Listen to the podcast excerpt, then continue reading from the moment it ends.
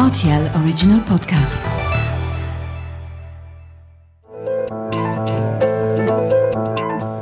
Vous avez comme un accent le podcast sur les langues et la langue française au Luxembourg. Je suis Terence Jarroz et bienvenue dans ce 18e épisode, un numéro dans lequel, avec mon invité, nous allons évoquer principalement le Cameroun. Et si sans doute beaucoup d'entre nous l'ignorent, le Cameroun est un pays à la diversité linguistique très impressionnante, puisqu'on y dénombre environ 300 langues différentes, dont deux officielles, le français et l'anglais, et environ 80 langues nationales. Alors pour toucher d'un mot ce vaste et riche sujet, je vous propose de faire plus ample connaissance avec mon invité, une artiste camerounaise, pluridisciplinaire et plurilingue. Nous évoquerons son parcours artistique et linguistique en déroulant le fil qui s'est tissé du Cameroun en passant par la France pour finalement venir s'installer ici au Grand-Duché de Luxembourg depuis une quinzaine d'années avec, vous l'aurez compris, les langues comme toile de fond. Donc, dans cet esprit, j'ai le grand plaisir d'accueillir cette artiste, Modestine Ekete. Bonjour Modestine. Bonjour Terence. Pour débuter ce podcast et avant d'en savoir plus sur toi, la question usuelle, Modestine, penses-tu avoir un accent? Quelle question euh, Je pense que oui, je pense que j'ai un accent et je te remercie d'abord de m'avoir invité à cette belle émission. Et à un thème aussi euh, très très intéressant, non Pour tout le monde, j'ai envie de dire, et surtout quand on habite au Luxembourg. L'accent, moi j'ai dit oui, j'ai un accent sans euh, hésitation, et je pense d'ailleurs que tout le monde a un, un accent. Si on, on, part du principe que on est tous différents, on est euh, quelques milliards sur Terre et c'est des milliards de personnes euh, aux caractères différents, aux regards différents, aux sourires différents, aux accents différents, puisque les timbres vocaux déjà sont euh, différents. Donc forcément, euh, on n'aura pas le même, euh, le même accent. Donc euh, oui, j'ai un accent, mon accent à moi. Je continue à penser que euh, mon accent, puisqu'il s'agit de la question m'est posée, mon accent vient de, de, euh, de mon essence, de moi, de ma racine, de, euh, de, de mes premiers parfums d'enfance, de mon parcours aussi. C'est tout ça qui influence aussi et, et l'accent. C'est dans la personnalité de chacun aussi. Bah, Parlons-en, puisque tu es né, Modestine, au Cameroun. Alors, pays d'Afrique de l'Ouest, s'il est encore besoin de le rappeler. Et tu es né où exactement? À Chang, c'est ça? Exactement, à Chang. On peut dire que c'est à l'ouest du Cameroun. C'est à l'ouest. C'est bien à l'ouest du Cameroun, oui. Alors, au Cameroun, dans ta famille, quand tu étais petite, quelle était la langue ou quelles étaient les langues les plus utilisées quand tu étais euh, petite, à la maison, avec tes parents par exemple? Oui, c'était uniquement le yemba. C'est le yemba à la maison.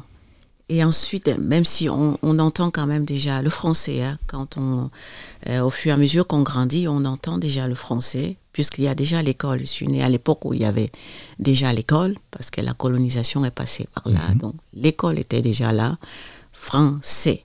Donc on entendait un peu les mots français par-ci, par-là.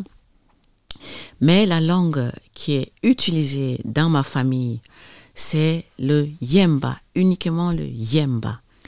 Donc tu considères le yemba comme ton unique langue maternelle? Oui, c'est la langue principale, la langue maternelle. Et une fois, évidemment, on entre à l'école, on a le français. Oui. Et, euh, et puis, euh, ça devient, c'est une découverte. Et on est fier de la parler. On vient de découvrir quelque chose de, de nouveau qui vient de très loin. C'est très différent. Et en ce qui me concerne personnellement, et je tombe euh, vraiment un peu amoureuse de cette langue. hein. C'est le français, c'est je, l'ai apprécié et j'ai travaillé vraiment pour avoir les, la meilleure note en, français et ça m'a accompagné, accompagné comme ça pendant longtemps. Donc oui, on avait le français, à la, euh, le yemba à la maison et en dehors, à l'école, on avait le français. Ça, c'est avant l'entrée en vigueur euh, de l'anglais aussi, parce que l'anglais, en- l'anglais est entré un peu euh, partout dans le pays bien plus tard. Jusque-là, on a deux régions anglophones sur huit francophones. Donc, je suis francophone, Hein, à l'école, hein, on avait le français et puis euh, les, et la région anglophone, ils avaient que l'anglais à, à l'école. Bon, ça fait quoi, peut-être 25 ans maintenant, donc c'est récent qu'on a qu'on a l'anglais un peu partout. Donc on a au, au Cameroun, les panneaux sont en, en deux langues, les pièces d'identité sont en deux langues. C'est les deux langues officielles du pays. oui. Mais chaque région euh, a ses langues parce qu'il y a des, beaucoup, beaucoup de langues. Oui, euh, comme je l'ai dit au début, c'est vrai qu'il y a énormément de langues. Oui. Alors, on va en revenir un petit peu plus tard, mais j'aimerais bien qu'on revienne et qu'on reste un peu sur le yamba. Oui. Si tu peux nous en dire quelques mots, euh, on pourra en reparler tout à l'heure parce que tu chantes aussi dans cette langue. Oui. Comment tu pourrais la définir? Est-ce que c'est une langue compliquée? Comment elle, se construit? Très rapidement pour nous donner une vague idée. Oui, le yemba, comme euh, je dirais comme toutes les langues, elle peut être euh, euh, facile comme elle peut être difficile. C'est selon chaque personne. Et moi, il m'est difficile de dire qu'elle est facile ou difficile. Je ne peux pas parce que je suis née là-dedans. Donc pour moi, c'est tout à fait naturel. Et euh, le yemba, c'est une langue, donc c'est pas un dialecte. Et d'ailleurs, le dialecte, je suis pas pour cette appellation-là. de- Toutes les langues sont valables. Le yamba est considéré comme une langue nationale? Ah, c'est national, non, mais c'est une langue officiellement reconnue. Oui. Et elle, elle a sa phonétique et elle a sa, euh, sa, sa grammaire. Elle, elle est- elle est bien structurée, la langue. Il y a des cours de ça. Il y a même des applications euh, de Yemba. Il y a des gens qui proposent des cours en ligne. Les, les cours de Yemba pour les enfants et beaucoup pour des enfants qui sont nés en ville, que ce soit les villes au Cameroun ou les enfants de la, et des, des- dont les parents sont dans, euh, de la, qui viennent de la diaspora. Et donc la langue Yemba, elle est parlée quand même euh, par euh, plus de 300 euh, personnes. hein. 300 000 personnes 300 000 personnes. C'est, énorme. Et c'est uniquement dans, dans la Ménois. Donc euh, le département de la, de la tout ce qui entoure euh, euh, Chang. Tiens, là où tu es né. Là où je suis, là où je suis née, là où j'ai grandi, et une bonne partie de, de, euh, de ma jeunesse avant d'aller à la capitale. Et- Alors, nous y voilà, la capitale, à Yaoundé.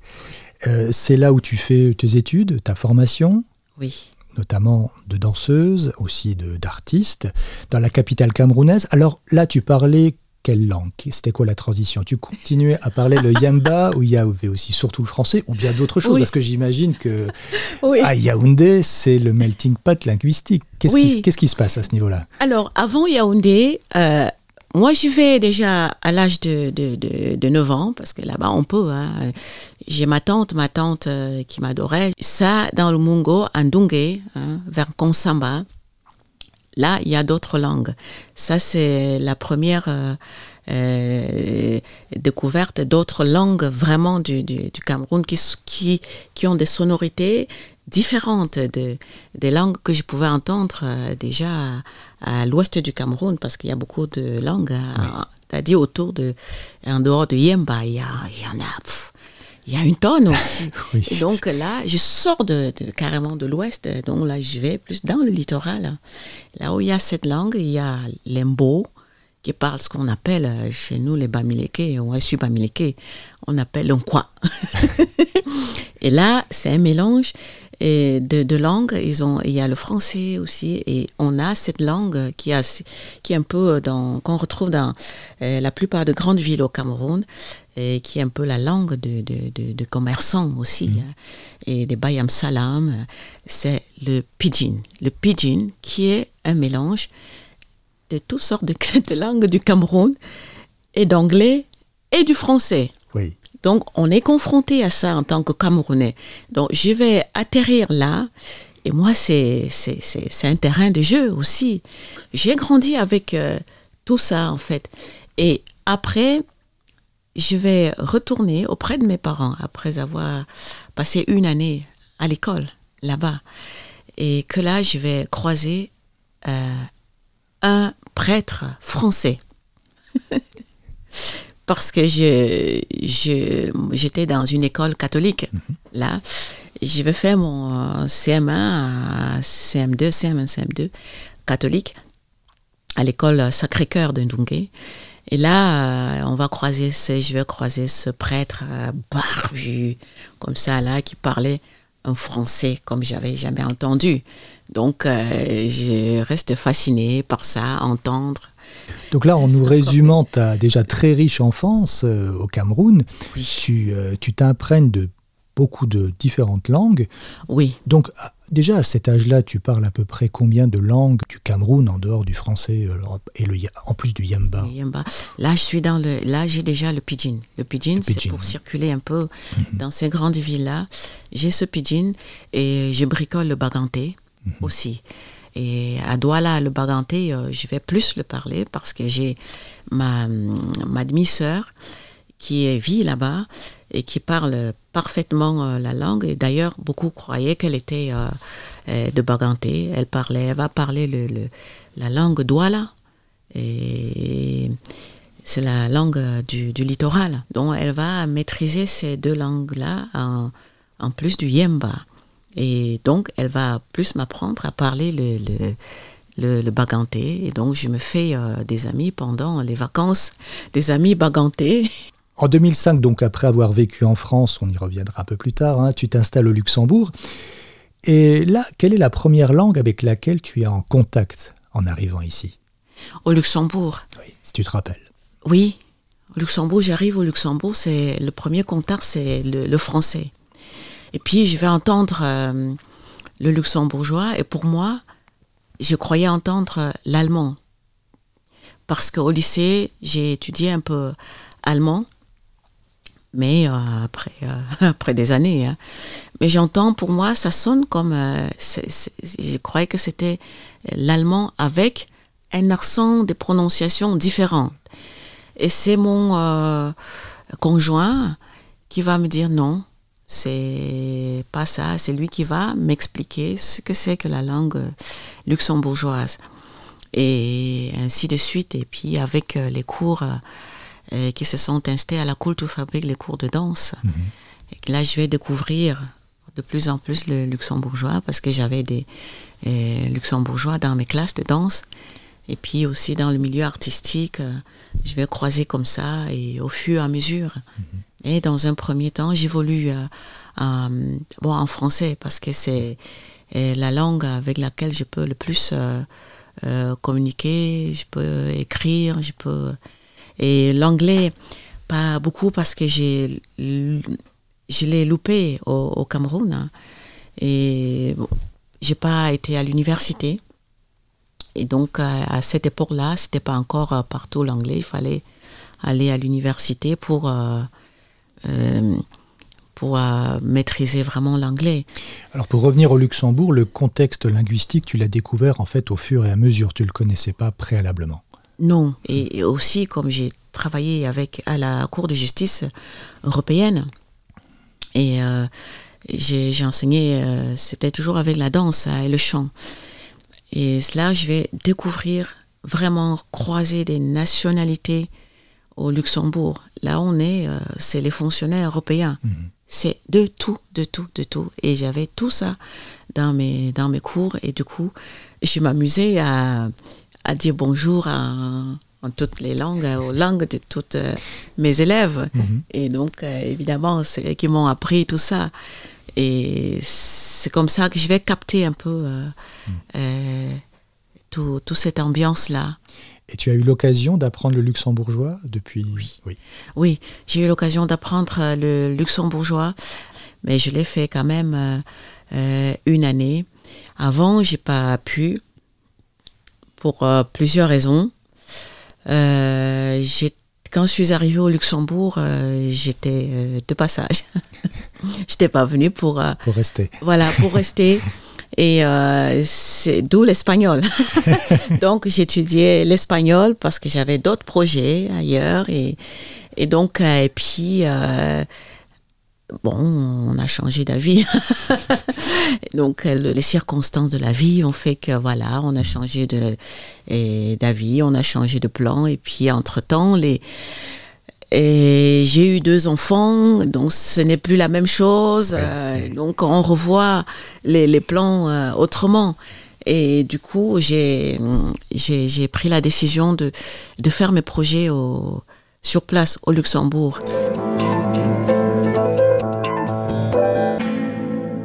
Nous reste à évoquer une langue principalement, c'est le français et la relation que tu as avec, euh, avec cette langue. Alors tu nous as déjà un petit peu raconté hein, les, les, prémices de ta relation au Cameroun, mais quand tu as commencé à apprendre le français, c'était à l'école. Oui. Comment ça s'est passé? C'est quoi tes, tes, souvenirs, tes premiers souvenirs d'apprentissage du français? Des bons et des mauvais. Euh, des, des, bons parce que moi j'aimais la, la, langue et il y avait des livres hein, de, de en langue française avec des, des, dessins, avec des illustrations comme ça. Et moi, c'est, je vais dire comme euh, le langage, j'ai kiffé. Et tant qu'il y avait les dessins, moi, ah, et, je les lisais, je, je dévorais hein, les livres. On recevait les livres. Moi, je voulais tout lire. D'un coup, je voulais voir et décrypter, décrire les dessins, tous les détails. Et je m'amusais aussi à, recopier. Et, donc, là, c'était très, très bons souvenirs. On avait des récitations, j'adorais ça. Tant qu'on était dans le français, j'étais très à l'aise, j'étais très forte. Hein, c'est curieux, mais c'était comme ça. Et les, euh, il y avait des récitations, des chants. Il fallait aller au tableau. Moi, je n'hésitais pas. J'étais toujours la première à aller au tableau, écrire. Et, et, moi, je me faisais, je me lançais des défis. C'était des sortes de défis pour voir euh, où je fais des fautes. Et je m'amusais avec ça. Mais là où ça me pouvait me casser, c'est parce que là, c'est à l'époque où on a encore les, les, les, le fantôme hein, de la colonisation qui traînait encore, qui n'est pas complètement, qui n'était pas parti. Vous vous rendez compte, encore à mon âge, donc c'est récent. J'ai pas encore 50 ans et, et c'est pour dire à quel point, c'est-à-dire, les gens étaient punis parce qu'ils parlaient leur langue à l'école. À l'école, c'était banni. Et ça, c'est un point que je, je ne comprenais pas en tant qu'enfant. Et c'était un peu traumatisant. Et ça crée aussi la, la frustration. Et cette frustration, euh, je vais là, euh, euh, elle va m'accompagner jusqu'à la, quand je vais à la capitale pour la première fois. Et beaucoup comme moi, hein, quand on arrive à la capitale, on est traité comme des quand on vient de la province hein, on est c'est comme les parisiens et les voilà les, les provinciaux. Voilà. C'est la même chose. Une petite condescendance. Très exact. Donc euh, j'arrive à Yaoundé et puis euh, et on nous euh, on m'appelle Kamfoko ça c'est un pidgin Kamfoko c'est on vient de, de, un peu comme si on venait de de la province, de villages, des, des régions plus petites, mmh. plus euh, donc être dans la capitale, c'est on est supposé être euh, les, les au-dessus des autres. C'est valorisant. Voilà, c'est valorisant. Et là, ça, ça crée une sorte de, oh, mon Dieu, de, de complexe. oui, un, un, complexe et et, et là, c'est quand même quelque chose euh, de, de, mais je vais quand même réussir à surmonter ça et et parce que je, je m'en fous un peu, je sais, et je sais ce que je veux, euh, sans le savoir à l'époque. C'est avec du recul que je mmh. comprends que je savais ce que je, je voulais. Et donc, ça va pas m'empêcher de tracer mon chemin, ça va pas m'empêcher de faire ce dont j'ai envie de faire, ça ne va pas m'empêcher de dire ce que je pense de la personne qui est en face de moi, qui me fait des réflexions de ce genre. Et je vais commencer, une fois j'ai compris cela, je commence à renforcer mon yemba. Hmm. Tu C'est-à-dire je le travaille hmm. plus ça. Et je l'approfondis. Et je vais même aller jusqu'à prendre des cours de yemba à l'occasion d'un projet qui avait été mené au Cameroun par euh, Paul Kemo, euh, un des grand chorégraphe du Cameroun qui vivait aux États-Unis et qui est venu avec un projet avec les Américains euh, sur la prévention sur le sida. -hmm. Oui. Et donc, je vais. Et je faisais partie de cette équipe-là. On devait sensibiliser les populations, puisque c'était dans la Ménois, ce projet-là, par chance. Donc, euh, j'ai été sélectionnée pour faire partie de l'équipe. Et donc, on devait sensibiliser les populations villageoises. Donc, ça, c'est un autre défi. C'est-à-dire, il faut aller vers les anciens du village. Parce que là, c'est un autre Yemba. C'est le, le pur. Et du coup, on avait, euh, on nous a proposé des cours de Yemba pour ceux qui voulaient. Moi, je me suis inscrite tout de suite. Et ça m'a changé. Ça a changé ma façon de voir aussi le monde. Et c'est pour ça, le Yemba, quand on me demande pourquoi je chante en Yemba, j'explique aussi pour, pour euh, le, que c'est une question euh, de vrai ressenti, de, de sincérité.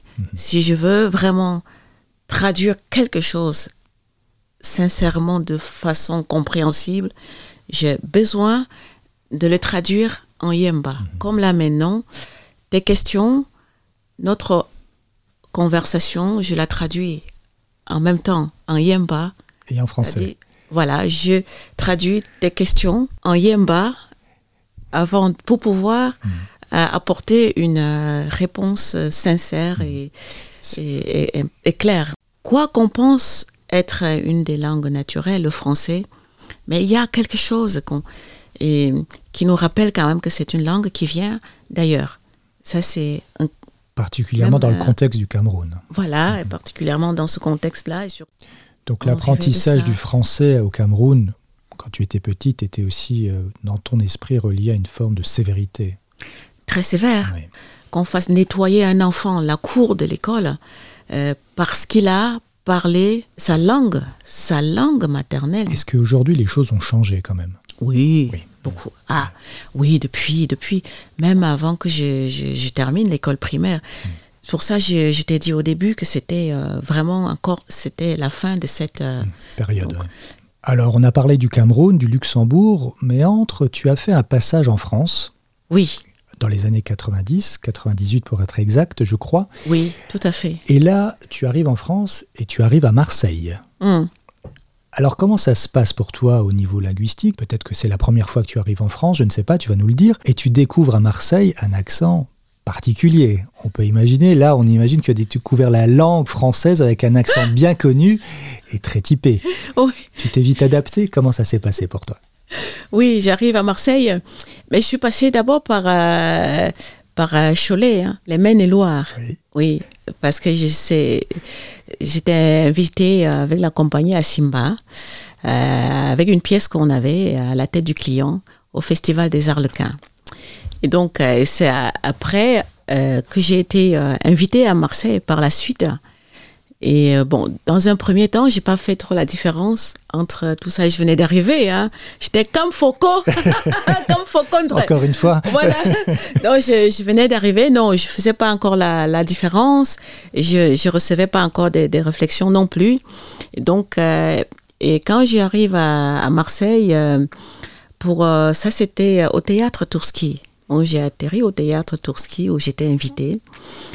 Et euh, là, euh, je découvre un monde d'artistes, hein, et tout mélangé, tout. Et ensuite, j'ai été invitée à, à- à donner un stage, puis un autre stage, puis un autre stage, puis les cours. Et Donc, donc, tu es euh, resté à Marseille pour, euh, pour vivre, pour y vivre. voilà, Ouais. j'étais venue pour quelques semaines et, et puis euh, j'ai voilà, j'ai écrit un jour à ma mère pour dire je ne voilà, j'ai trouvé du travail ici et je vais pas retourner tout de suite. Et la première chose qu'elle m'a dit, on m'a dit qu'il fait très froid là-bas. on m'a dit que même avec les couvertures qu'on a, il fait très froid là-bas. Donc voilà. Et, puis euh, Marseille, euh, euh, c'est ma, ma terre d'accueil vraiment. Je vais me sentir tellement bien dans cette ville que j'ai l'impression que j'ai toujours vécu là. C'est un sentiment drôle hein. Et j'ai jamais j'ai j'ai l'impression de venir d'ailleurs, Euh, d'être une une étrangère. Pour les Marseillais, dans la ville, c'est une ville qui m'a adoptée. Mais vraiment, j'ai toujours des vibrations euh, des frissons quand j'y vais. J'ai encore de, très bonnes relations là-bas, professionnelles comme amicales. Et je me suis fait une grande famille à Marseille. On est toujours en contact. Et hum, c'est plus tard que je vais découvrir l'accent marseillais. Et curieusement, et au début, je disais, ah, il parle un peu comme un Bamileke. Parce qu'il y, a, il y avait certaines prononciations qui s'apparentaient au français Bamileke. Parce que même le français au Cameroun, selon la région, euh, et les accents sont aussi différents. Hein. Moi qui suis Bamileke, euh, les langues de l'ouest du Cameroun, il y a très peu à, l'ouest où on a le R, la lettre R, dont on parle sans, euh, sans R, dont ça influence forcément les autres langues. Mhm. Mais Marseille, euh, je vais faire beaucoup de projets artistiques là-bas. Et le seul milieu qui va euh, me faire des réflexions, c'est le milieu euh, théâtral et cinématographique, évidemment. Je ne parle pas français. On connaît ça, hein, donc euh, je ne parle pas français, donc pas de rôle. Et si on va avoir, soit on a un rôle qui est très caricatural, qui est très cliché, qui fait cliché, soit c'est un... Et moi, je, je m'oppose à ça un peu parce que le monde a évolué, ce n'est pas la réalité. Je ne veux pas jouer à ce jeu-là. Et ça a évolué, ça a changé depuis. Et donc ça, ça va un peu me, ça va me limiter sur le plan théâtral et cinématographique. Bon, c'est pas grave. Mm. Et j'ai d'autres choses à faire. Mais pour finir avec, euh, avec la langue française et revenir aussi un peu au Luxembourg après euh, ce, ce, périple à Marseille, Qu'est-ce que représente pour toi la langue française aujourd'hui, ici au Luxembourg, euh, dans ta vie de tous les jours? Oui, sans hésitation, hein, c'est, c'est le français. Je parle pas yemba au Luxembourg. Pas du je tout. Je travaille pas mm. avec euh, mm. le yemba au mm. Luxembourg. J'ai pas beaucoup de, euh, de, des gens de la Ménois qui parlent yemba. Quelques-uns, mais et le français, oui, parce que c'est la langue avec laquelle je communique au Luxembourg le plus c'est la langue euh, euh, avec laquelle j'ai fait des dossiers. J'écris avec euh, en français et mes interviews sont la plupart du temps en, en, français et mes enseignements, je donne des formations plus en français parce que c'est là où je peux mieux expliquer, je peux faire passer mieux le, le, message, même si de temps en temps je peux essayer aussi en anglais. Mais c'est euh, en français, c'est plus euh, bon à l'université où je euh, j'enseigne aussi la, la, danse et le chant. C'est en, en, français et en anglais, mhm. mm. mais beaucoup plus en français. Seulement quand il y a vraiment quelqu'un qui ne comprend pas du tout français. donc au Luxembourg, on va dire, je vis beaucoup en français mhm. et sans sans sans poser de questions. C'est tout à fait naturel pour moi. Et, et puis, de toute façon, euh, a c'est une des langues du, du pays. Et, et, ça tombe bien aussi. Mhm. C'est une des langues du, du pays. Et donc, j'essaie de la transmettre aussi. À, je l'ai transmise aussi à mes enfants. Et donc euh, oui, c'est le, plus le français. Mmh. J'ouvre une parenthèse, on parle de tes enfants, si tu veux en parler un peu. Tu leur as enseigné, tu leur parles le yamba? Quelques mots, de temps en temps. Ils s'amusent, ça les amuse plus, euh, ils rigolent. Et plus avec euh, ma mère ou et ma famille euh, qui, est au, qui est au Cameroun, quand on est au téléphone, ils aiment bien, oui, ils précipitent, ils courent euh, vers le téléphone, euh, ils se mettent « Allez, quand, mamie je là, mamie !» Donc, ils s'amusent avec, avec ça comme ça. Quelques rudiments. Mais leur langue principale ou maternelle, c'est le français. À la maison, ils ont le français et l'espagnol. Mhm. Parce que le papa parlait espagnol, il aurait pu aussi euh, ça aurait pu être l'italien aussi, parce que c'est aussi les. Et chez moi, c'est c'est une vraie, une grande salade, mais la bonne salade, c'est un vrai mélange aussi mm. linguistique euh, à la maison. Donc, comme beaucoup d'enfants au Luxembourg, ils sont déjà bilingues. Oui, oui, ils étaient, euh, oui, oui, oui. Avant d'entrer à l'école, ils étaient déjà bilingues, avant de découvrir l'allemand et le luxembourgeois.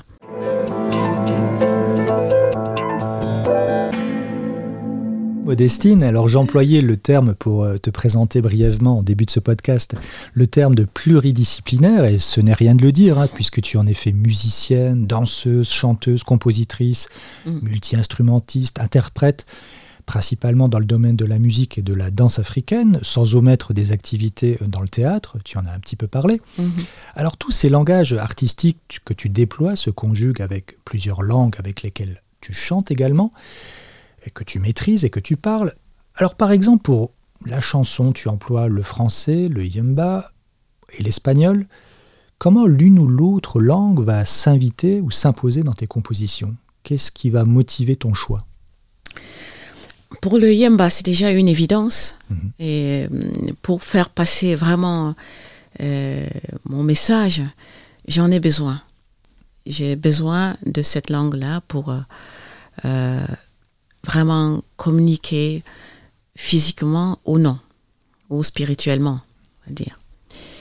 Et euh, pour le l'espagnol, il y a une chanson qui est dans l'album Zingdanda qui s'appelle Gracias. Gracias, c'est un hommage euh, que j'appelle ça une berceuse des parents, un hommage euh, aux parents. Et j'ai- je l'ai écrite en français, en yemba. J'ai essayé de la chanter en yemba, ça ne passait pas du tout. En français, ça ne passait pas du tout. Et un jour, euh, je l'ai essayé en espagnol, j'ai dit pourquoi pas? C'était tout à fait évident. J'ai eu l'impression que la chanson avait toujours été, elle avait été imaginée en espagnol. Et du coup, j'ai dit, ok, moi qui ne maîtrise pas l'espagnol, il va falloir la réécrire, parce que ça change. D'une langue à l'autre, euh, la syntaxe n'est pas la même. Et les phrases, les positionnements des mots, euh, d'une phrase à, le passage d'une phrase à une autre, ça peut changer carrément le sens.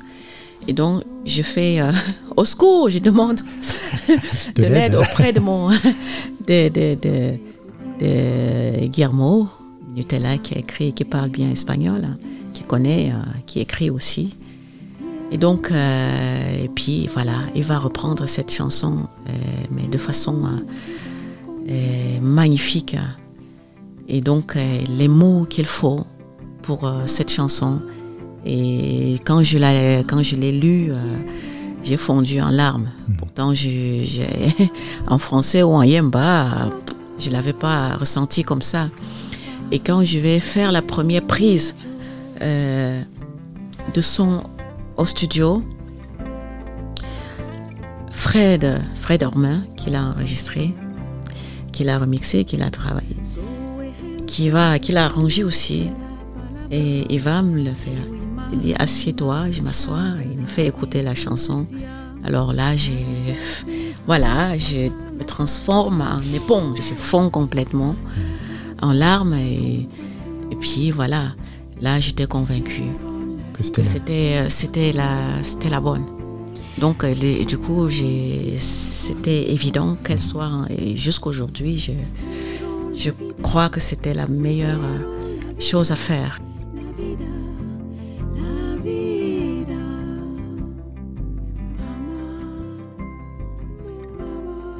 Alors cette chanson, Gracias, apparaît sur euh, ton album qui s'appelle Ting Ndala, Oui. je prononce bien Zing danda.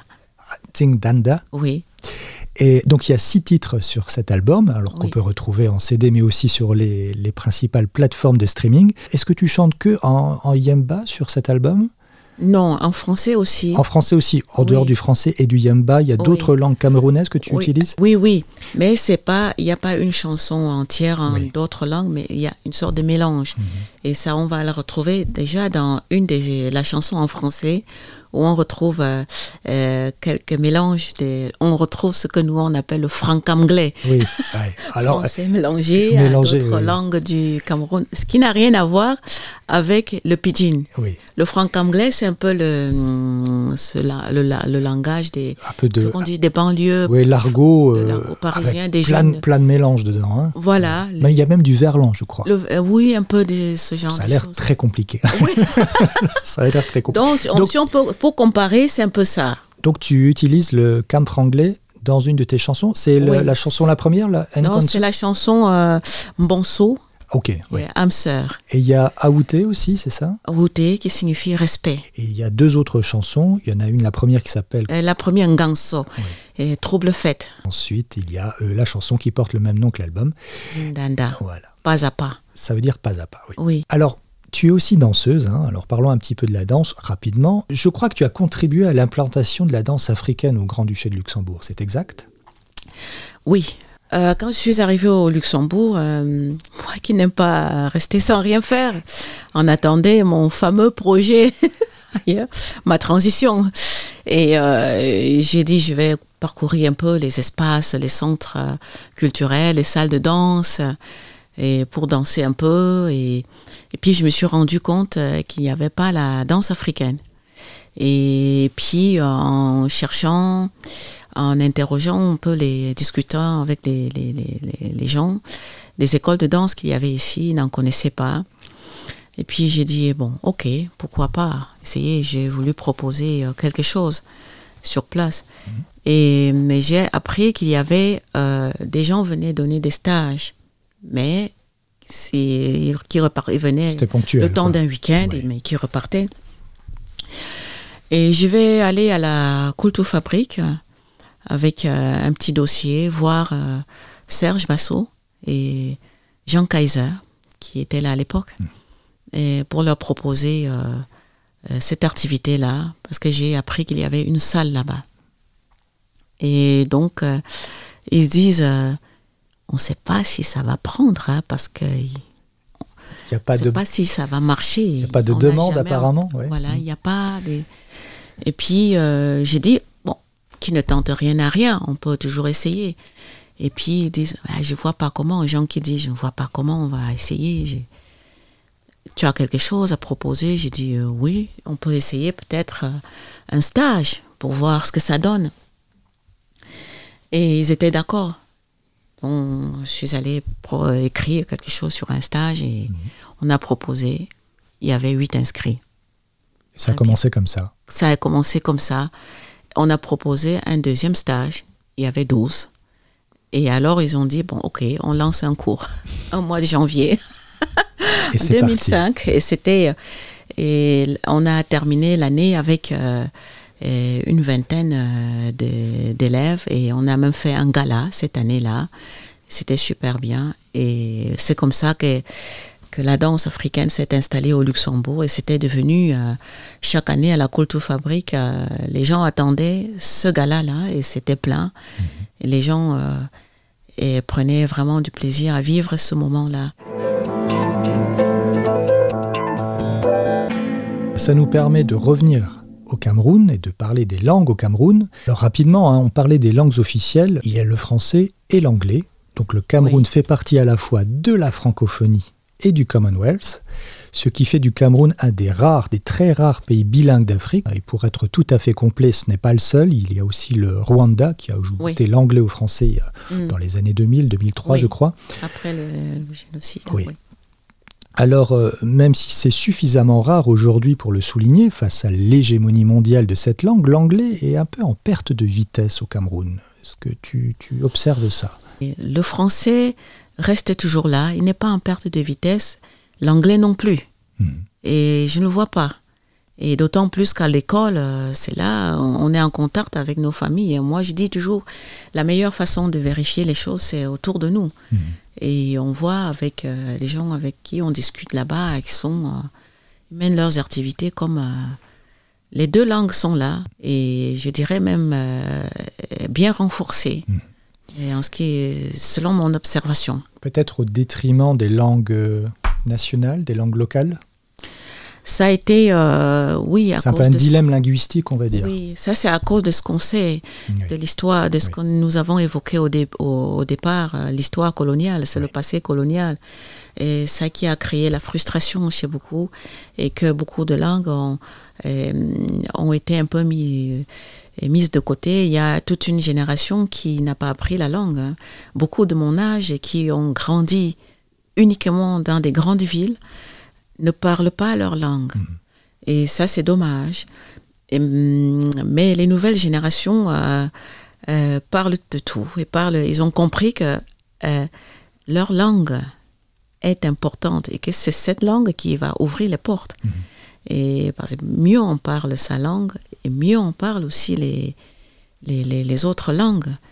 Chose plus surprenante, et ce que l'on sait moins, c'est que la langue allemande a été à la base la langue officielle du Cameroun. Alors bon, pendant la domination euh, coloniale allemande hein, dans le pays jusqu'à la Première Guerre mondiale, Mm. mais tout ça pour dire que l'allemand jouit encore d'une belle popularité au Cameroun, avec, j'ai vu, 300 000 locuteurs et apprenants dans le pays, et donc ça fait que le Cameroun compte le plus grand nombre de locuteurs de langue allemande dans les pays africains. Il y a eu d'abord les, les, les Portugais qui sont arrivés sur la côte euh, camerounaise. D'ailleurs, le nom Cameroun vient de là. Cameroun, c'est- c'était Camaroès. Parce que euh, les, les- les Portugais sont arrivés, ils ont trouvé qu'il y avait beaucoup de crevettes sur la côte. Ils n'en avaient jamais vu nulle part. Et donc, ils ont baptisé ça Rio dos Camaroes, rivière des crevettes. Donc, le mot Cameroun, bon, c'est pas une fierté.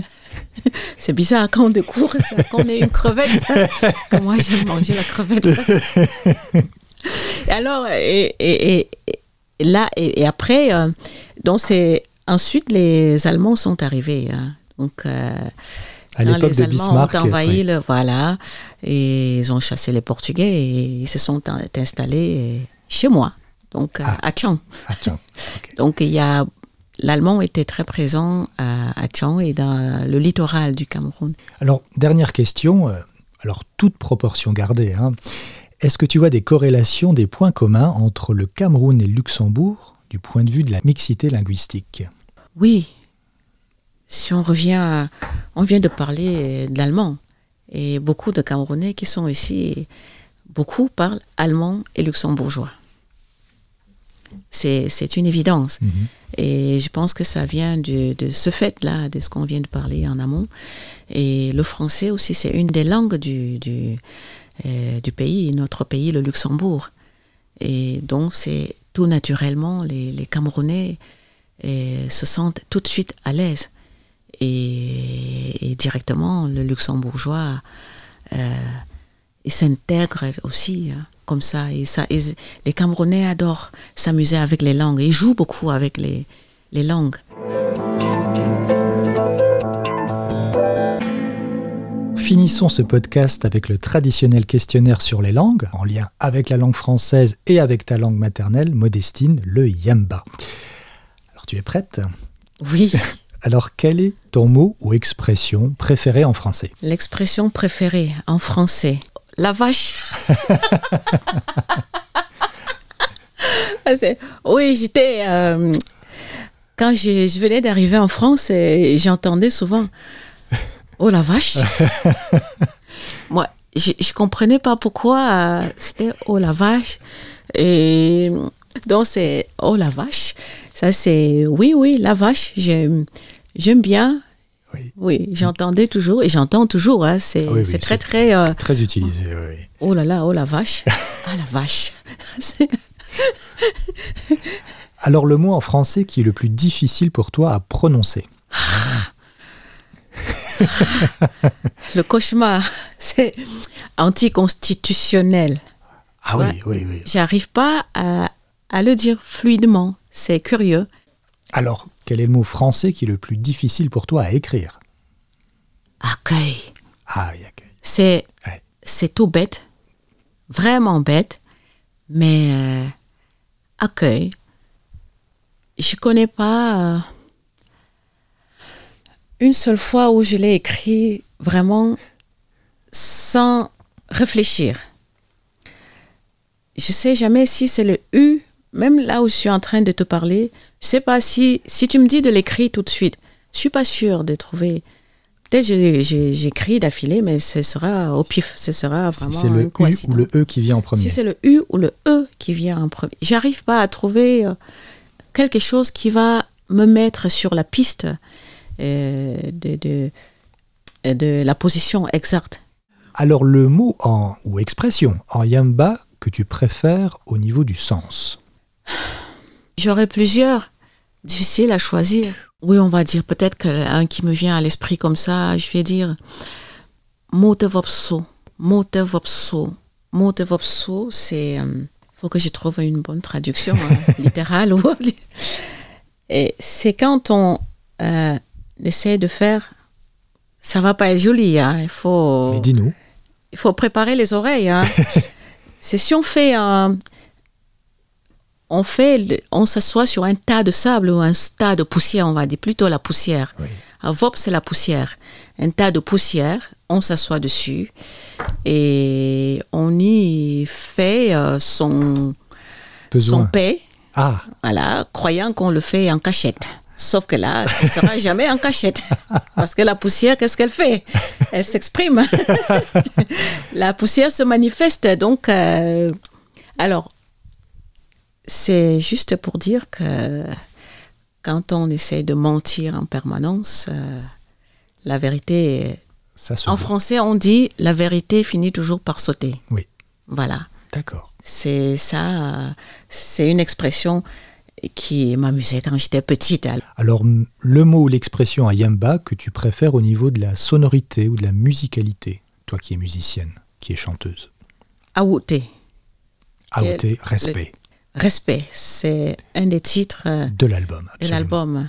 Oui, parce que c'est c'est une des choses basiques pour l'être humain, le respect. Alors, le mot à Yamba qui est le plus difficile pour toi à prononcer, s'il y en a un. Il y en a, oui, il y en a plein aussi. Et pour moi, euh, bon, mais non, moins. Parce Oui, que oui. ça, c'est quand j'étais, quand on était enfant, ce sont des mots qui étaient compliqués. Mengououin, il fallait dire mengououin. Donc, euh, si je te dis de dire mengououin, euh, ça va être une gymnastique euh, Oui. faciale, mandibulaire, tout le reste. Donc, c'est, ça fait travailler au moins les, les muscles, Oui, oui. les, les mandibules. Et, ce qui veut dire? Mengououin, c'est c'est une sorte de chenille. Elle est marron et elle peut euh, avoir euh, la taille d'un doigt qui est le, le majeur. Ah oui, Oui. c'est pas une petite chenille, c'est une grosse chenille. Non, que je n'aime pas voir. c'est vraiment, j'ai ça, je la vois, c'est- j'ai les vraiment la, la, la chair de poule. Je peux pas la voir. Mm. Je peux voir le serpent, mais je peux Ah. pas voir le le mengououin. En plus, c'est- elle, brûle quand même. hein. Ah, c'est urticant. Là, oui, Mm. c'est une chenille urticante. Est- Quelle langue aimerais-tu aujourd'hui parler et maîtriser? Alors une langue que tu ne connais pratiquement pas, et pour quelle raison?